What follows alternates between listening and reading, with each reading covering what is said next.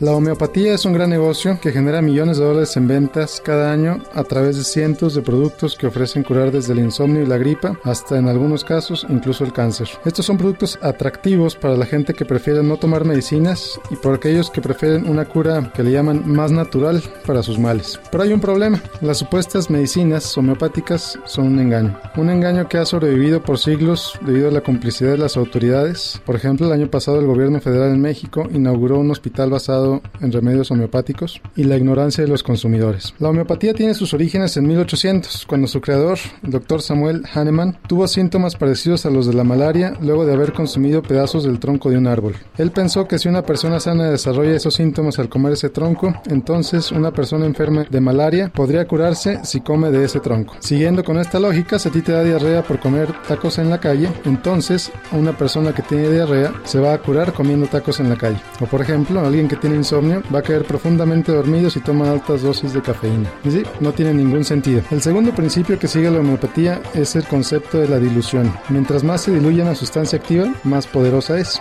Imagínate, quiere decir que si por ejemplo pones una aspirina en el tinaco de tu casa, va a curar más pronto tus dolores de cabeza que si tomas una aspirina sin diluirse. Uno de los remedios más populares que se venden en todo el mundo está tan diluido que necesitarías analizar todo el agua de todo el mar para encontrar apenas trazas de la sustancia activa. En pocas palabras, pagas por una pastilla de azúcar que no tiene absolutamente nada de la sustancia que supuestamente te va a curar. Bueno, si los dos principios anteriores no te han demostrado por qué la homeopatía es un fraude, estoy seguro que el tercero lo va a hacer. El principio de la memoria. Recientemente algunas empresas que venden estos productos han empezado a decir que no necesitan tener la sustancia activa porque los otros ingredientes tienen memoria de haber estado en contacto con la sustancia activa y esa memoria es suficiente para curar. Obviamente no existe ninguna evidencia de que este sea el caso, pero si así fuera, quiere decir que todo lo que comemos, respiramos, o tocamos ha estado en contacto en algún momento con algo que cura alguna enfermedad. Por lo tanto, quiere decir que simplemente por vivir no nos enfermaríamos de nada, porque todo con lo que interactuamos ha estado en contacto con alguna cura. No tiene ningún sentido, ¿verdad? Y sí,